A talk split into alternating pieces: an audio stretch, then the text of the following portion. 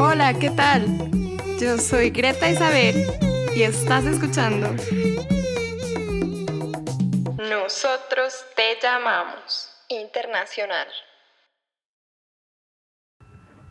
A Jessica y Duarte le apasiona la investigación. Ella tuvo la oportunidad de irse a trabajar a España y la tomó para aventurarse al reto de adaptarse a un nuevo lugar y seguir creciendo y aprendiendo cosas nuevas. Hola Jessica, bienvenida, ¿cómo estás? Hola, bien, muchas gracias. ¿Tú? Muy bien. Oye, Jessica, cuéntanos dónde estás. Yo estoy en Barcelona, España. ¿Y qué estás haciendo allá? Eh, soy monitora clínica, o sea, CRA, CRA y, y trabajo aquí desde hace ya casi tres años, aquí en Barcelona. Jessica, ¿estás feliz? ¿Estás contenta? ¿Te gusta lo que haces allá? Sí, sí, a mí me gusta mucho lo que hago desde, desde un principio, por eso ya tantos años sigo haciéndolo. A ver, Jessica, platícanos por favor de dónde eres y cómo llegaste hasta allá, hasta Barcelona. Bueno, yo soy de Tabasco, pero vivía en Ciudad de México, ahí empecé a estudiar, ahí trabajaba. En la empresa en la que estoy em, tenían puestos para España, abiertos para España, y apliqué y les gustó mi perfil y me transfirieron para allá, para acá, ahora en Barcelona. Tenían puestos para Madrid y Barcelona, pero necesitaban gente en Barcelona y al final preferí Barcelona. Oye, muchas felicidades. Gracias. A ver, pero vamos a retroceder un poquito. ¿Qué fue lo que estudiaste y dónde estudiaste? Yo soy QFB de La Salle. Em, hace muchos años, en 2001-2005. y de ahí lo que hice fue, bueno, algunos compañeros estaban comenzando a entrar como becarios a lo que era monitoreo clínico, que apenas estaba empezando.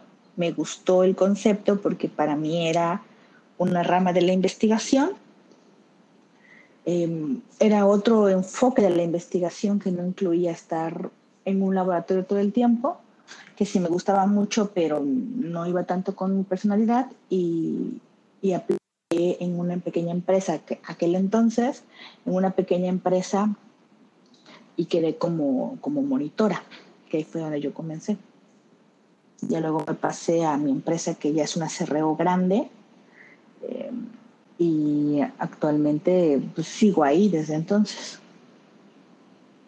Cuéntanos un poco más del proceso por el que entraste a tu primer empleo en esa pequeña empresa.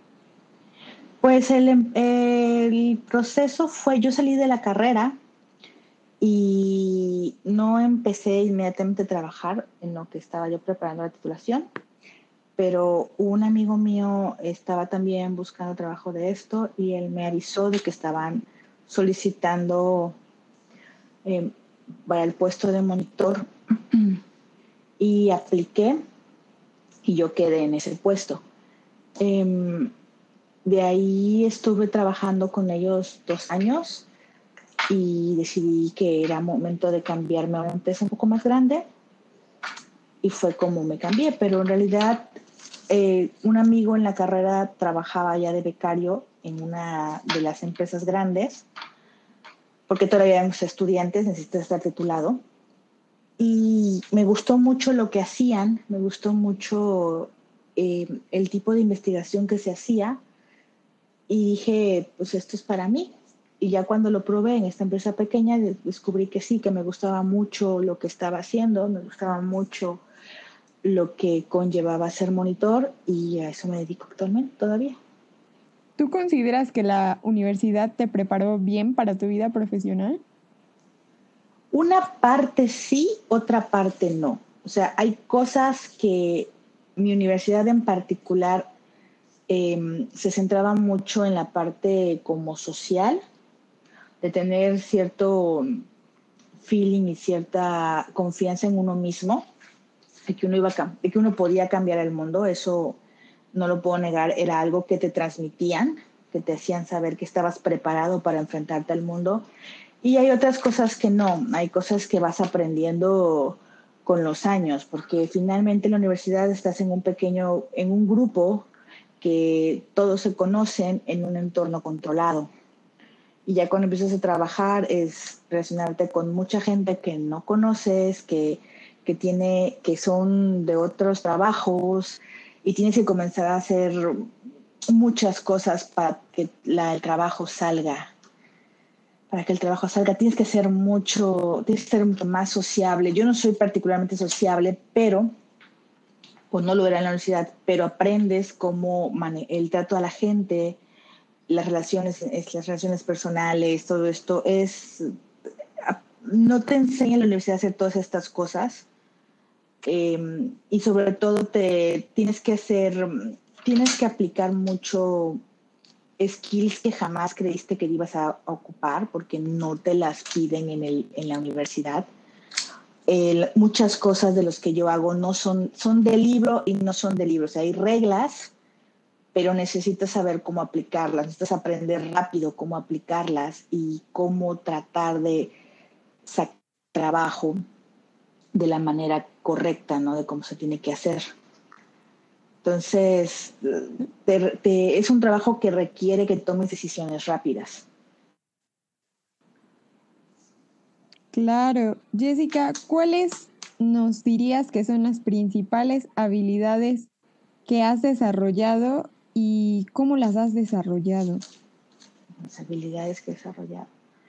Pues está en una de las, unas zonas sociales, eso es definitivamente, ¿no? O sea, hay muchísimo trato con gente y con gente que no conoces en tu día a día. O sea, cuando te cambian de proyecto es un equipo totalmente nuevo, doctores nuevos, enfermeras nuevas, totalmente empezar de cero, con, a, crear una relación laboral con más personas, por un lado. Hay que aprender a pensar rápido, a razonar. Este, ¿Qué otras habilidades? La improvisación es muy importante. Hay problemas que tienes que resolver en el momento, en el hospital, en el día de tu visita. Eh, necesitas improvisar y necesitas sobre todo cada persona es diferente, entonces tienes que cambiar de estrategia muy rápido para conseguir trabajar en equipo con diferentes equipos en el que tú estés realizando su trabajo. Entonces mucha gente tiende a ser un poco más, eh, estar a la defensiva y uno tiene que aprender a ganarse a la gente de manera rápida. Este es un trabajo muy social, muy, muy social. Em, hay que seguir las reglas, pero también hay que tratar de, de llevar una relación cordial. Entonces, eso es complicado a veces. Hay gente que es difícil y no se puede uno decir, ah, ya no quiero trabajar con él porque finalmente no, no, no es una posibilidad, ¿no?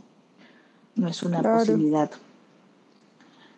Eso sobre todo, te enseñan a trabajar en equipo em, de una manera muy diferente a como lo hacíamos en la, en la carrera. Aprendes... Em, a leer entre líneas, a, este, a razonar cómo se hacen los estudios, o sea, tienes que leer muchas cosas en muy poco tiempo y saberlas aplicar muy rápido. Lo vas haciendo con más práctica finalmente con los años, pero sí es algo que al principio no es, no tienes como el tiempo que tienes en la universidad para, o que alguien te enseñe casi todo, llega a ser en algún, ya después de que te entrenan, todos los nuevos estudios y demás son, tienes que aprenderlos tú, ¿no? Tienes que, sí puedes hacer preguntas, claro, por supuesto, pero tienes tú que razonar la situación y, hacer, y aplicarla correctamente. Ese es tu trabajo finalmente. Sí, desde luego. Entonces, ¿tú nos dirías que estas habilidades tú las fuiste desarrollando en el camino y con la práctica? Sí. Sí, sí, sí. Muy bien. Oye, ¿Y qué es lo que más te gusta de tu trabajo actual? Lo que más me gusta, a mí siempre me ha gustado lo que es la parte em, humana de la investigación. Es lo que yo hago finalmente es em, estudiar los medicamentos que van a salir para humanos. Y lo que más me gusta es eso, siempre aprender algo nuevo, siempre hay un nuevo, em, un nuevo estudio en el que aprendes cosas muy interesantes. Mi primer estudio fue epilepsia, que yo no tenía, o sea, sabía que era, pero nunca había tenido ningún contacto con él, con alguien con epilepsia, ni, ni sabía muy bien, em, más allá de lo que uno aprende en la carrera. Y estar en contacto con los doctores y con el personal que ve los pacientes, cuando uno mismo revisa las historias, uno no conoce a los pacientes, por supuesto, pero cuando revisa las historias y demás, cuando ve uno los protocolos, el, lo que ellos llaman la razón por la que hacen este, el estudio, el razonamiento, son, es muy, muy interesante. Hay enfermedades raras que tienen pocos tratamientos y a veces y tienen estudios y aprender sobre ellas, sobre sus circunstancias, cómo, se, cómo hacen las pruebas, cómo deciden qué dosis eh, un medicamento va a ser útil, cuándo es seguro, cuándo no, todo lo que es, todo lo que es fase 1, que por ejemplo en México no se hace, pero en Estados Unidos y en Europa sí se hacen los fase 1, que son cuando calculan la dosis segura en humanos. Es un trabajo titánico, es un trabajo muy absorbente, pero es muy interesante, es un tipo de investigación aplicada mm, que a mí me gusta mucho, me gusta el trato con la gente. Sí, es un trabajo pesado, no lo voy a negar, es un trabajo pesado, pero a mí me gusta mucho ir a los hospitales este, y revisar los expedientes y, y, ver cómo un medicamento funciona o no. Siempre es como una satisfacción cuando el, el estudio donde tú está, estuviste muchos años sale, a la, sale finalmente al mercado el medicamento o es un medicamento que ves que funciona para enfermedades más graves. Siempre es como una satisfacción. A mí, a mí eso me gusta mucho. O sea, es, es un trabajo que, que me llena, que me llena mucho personalmente. Oye, ¿cuál ha sido lo más difícil de trabajar allá en el extranjero? En el extranjero eh, es un poco la adaptación, es el choque cultural. Mm, yo ya me había movido de estado, por así decirlo, y finalmente fue un choque en su momento, no tan grande, pero yo no fui la única que, que, se vino de mi empresa, em, y, pero principalmente es el choque cultural, es una cultura diferente, es, a pesar de que, los, de que los españoles en general son bastante más cálidos que muchas partes de Europa, sí tienen otra forma de ser. Entonces es volverte a adaptar a cómo, a cómo es las personas, que con qué reaccionan y con qué no para trabajar en equipo, ¿no? Creo que es lo más difícil. El choque cultural siempre es lo más complicado. Algunas personas podrían decirte que también este, alejarte de tu familia. Yo como ya vivía lejos de ellos fue un poco más sencillo, pero, pero sí, creo que, creo que el choque cultural siempre es lo más complicado, aunque sea el mismo idioma. Por ejemplo, yo en Barcelona mucha gente no se habla solamente español, se habla catalán. Entonces todos los letreros, todas las cosas están en catalán y yo no sé, bueno, yo no sabía una palabra de catalán. Y cuando llegué a mi primer expediente médico, cuando de aquí de Barcelona, porque en el resto de España generalmente están en español, me llegó en catalán y yo no sabía leer catalán, ¿no? Entonces, es, ese tipo de cosas, son ese tipo de, de retos, que era algo que yo también estaba consciente y la verdad era parte de la emoción de moverme, ¿no? Este, volver a conocer una nueva cultura, un nuevo país y adaptarme a ella. Bueno, y volviendo un poco a la situación, bueno, haciendo un poco una comparación, ¿qué diferencias tú encuentras entre la cultura laboral aquí en México y allá en Barcelona? Hay varias, hay, hay bastantes en, España en general. Eh, por ejemplo, aquí las vacaciones se respetan, son bastante sagradas, ¿no? Eh, no es como que te pidan que las cambies porque hay un proyecto o algo así. No, no, eso, eso me acuerdo mucho porque en México pasaba bastante, te tienen que operar y, y no te puedes esperar tantito porque necesitamos este, que cubras esto o el otro. Aquí no, aquí es muy, muy, muy sagrado todo eso Si te dan justificante médico por cualquier cosa, es nadie, nadie te reclama, nadie, nadie te dice nada, es toma los días que te dicen en completos. Eso se respeta muchísimo, que al principio es difícil, la gente respeta sus horarios de trabajo y es algo que a, veces como que no estás acostumbrado, porque en México es un poco diferente, como, como es la cultura laboral en ese sentido. Em, la gente se mueve de empresa bastante, bastante seguido. Hay gente que se queda muchos años, hay gente que se mueve muy rápido y nadie se lo toma en cuenta. Es, si toma tu carta de recomendación no hay ningún problema.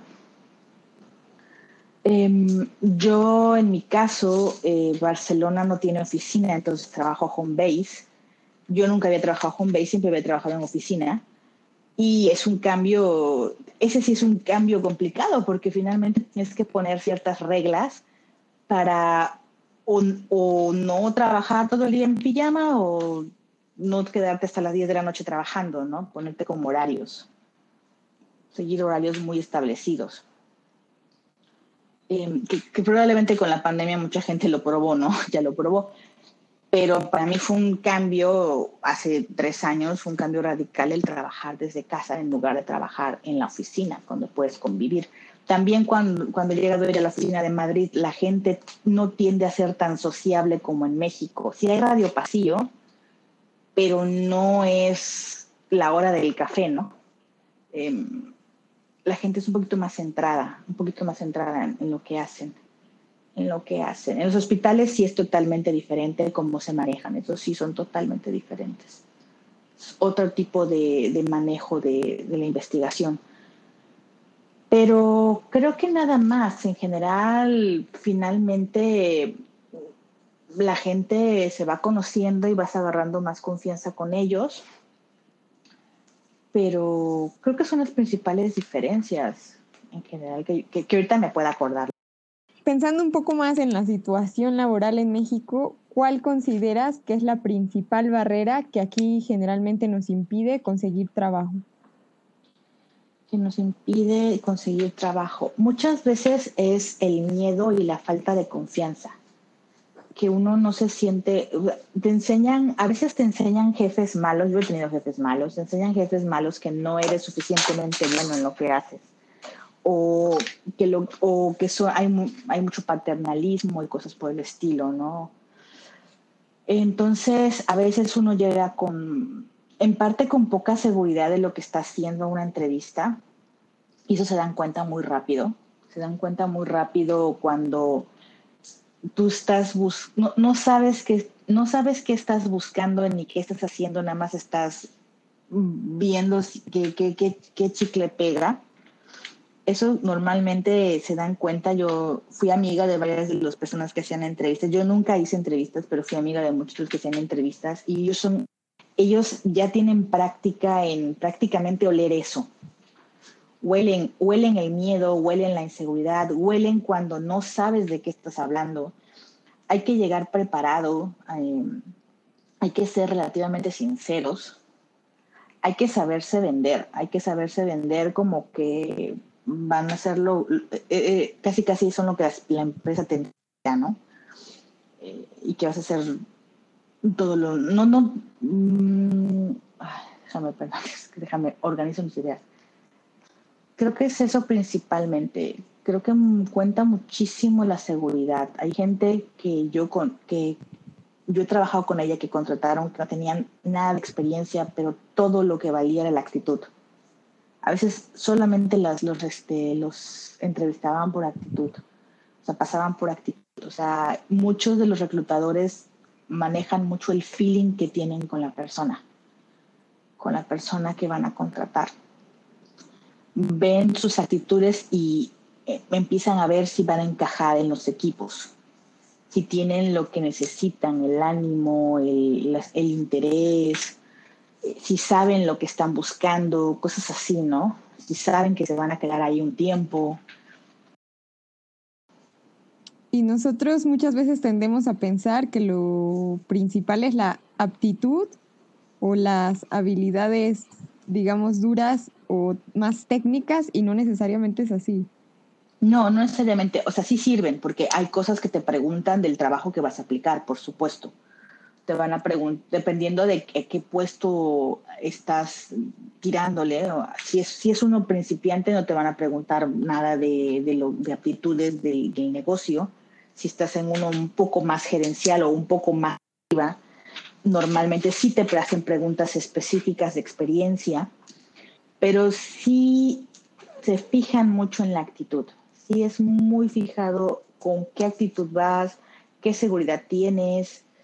Em, creo que es lo más importante, o sea, ya llegar preparado, haberte vendido bien eh, y que no estés así como súper nervioso, que no, que no huelan tu miedo, ¿no? Casi, casi. Sí, qué, fuerte. Oye, te voy a cambiar un poco las preguntas para conocer tu opinión en cuanto a cómo son las cosas en México y allá en Barcelona. Entonces, te voy a ir mencionando algún aspecto de la vida y tú nos vas a decir dónde te ha gustado más, si en México o en Barcelona. Es decir, tienes que elegir. ¿Qué te parece? Ok. Nosotros te llamamos.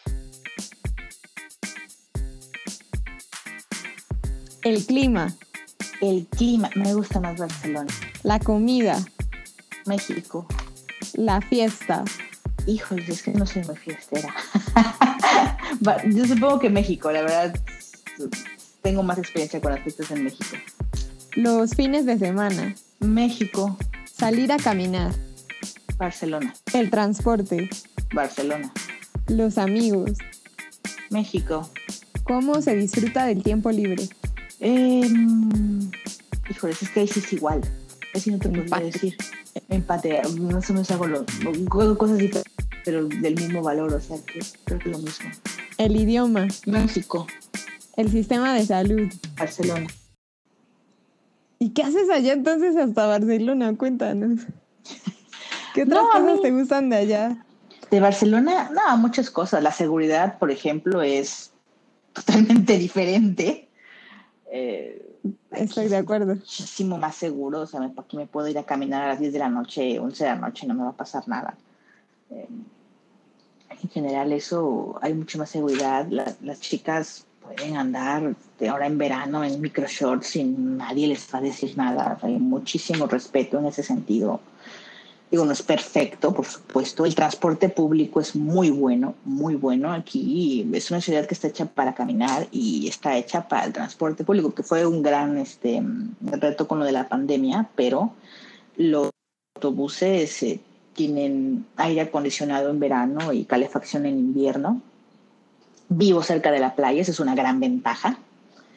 Em, el clima es mucho más, eh, menos lluvioso que en, Ciudad de México. No tiembla. Ah, muy importante. Muy importante, aquí no tiembla. Em, es una nueva experiencia. También yo quería un cambio de aires. A mí me gusta mucho moverme. La verdad es que yo no soy como de quedarme en un lugar toda la vida me suelo mover cada ciertos años. Entonces, realmente no estaba mis planes Barcelona. La oportunidad se presentó y la tomé. La tomé, dije yo, ¿para qué lo pienso? La tomé y ya. Em, pero sí, Barcelona se me hace una ciudad, es, una ciudad muy bonita, es, es, extremadamente bonita. La gente es muy amigable. La gente es muy amigable. Em, y siempre aprender una cultura nueva, ajustarte a, todo esto, a, mí se me hace una aventura, a mí realmente todo este tipo de cosas siempre se me ha hecho como muy de aventura. Me gusta el reto de, de ir a un lugar nuevo y adaptarme a él. Tienes que estar casado con tu decisión, si no te va a pesar un poco. Y tienes que verlo como una aventura, realmente tienes que verlo como una aventura. Eh, y una muy bonita. O sea, es difícil al principio cuando te alejas de la gente que conoces, pero también es eh, divertido conocer nuevas personas y nuevas formas de hacer las cosas. Conocí en México que ya hago aquí, entonces siempre tener pensado que nada es definitivo, o sea, tú puedes decir me voy a ir pero no pensando que te vas a regresar a los dos años o algo así, ni que te vas a quedar toda la vida. O sea, si no funciona, siempre te puedes regresar. Si no funciona, siempre te puedes regresar. Entonces, creo que eso es importante como que entenderlo. O sea, a veces las cosas no salen y te regresas. Si salen, maravilloso. Entonces, eso es lo importante cuando te mueves. Sobre todo eso, que tienes la oportunidad de volver. Nosotros te llamamos. Eso es todo por hoy. No te pierdas el primer capítulo de Ruido Blast este jueves 9 de julio. ¡Chao!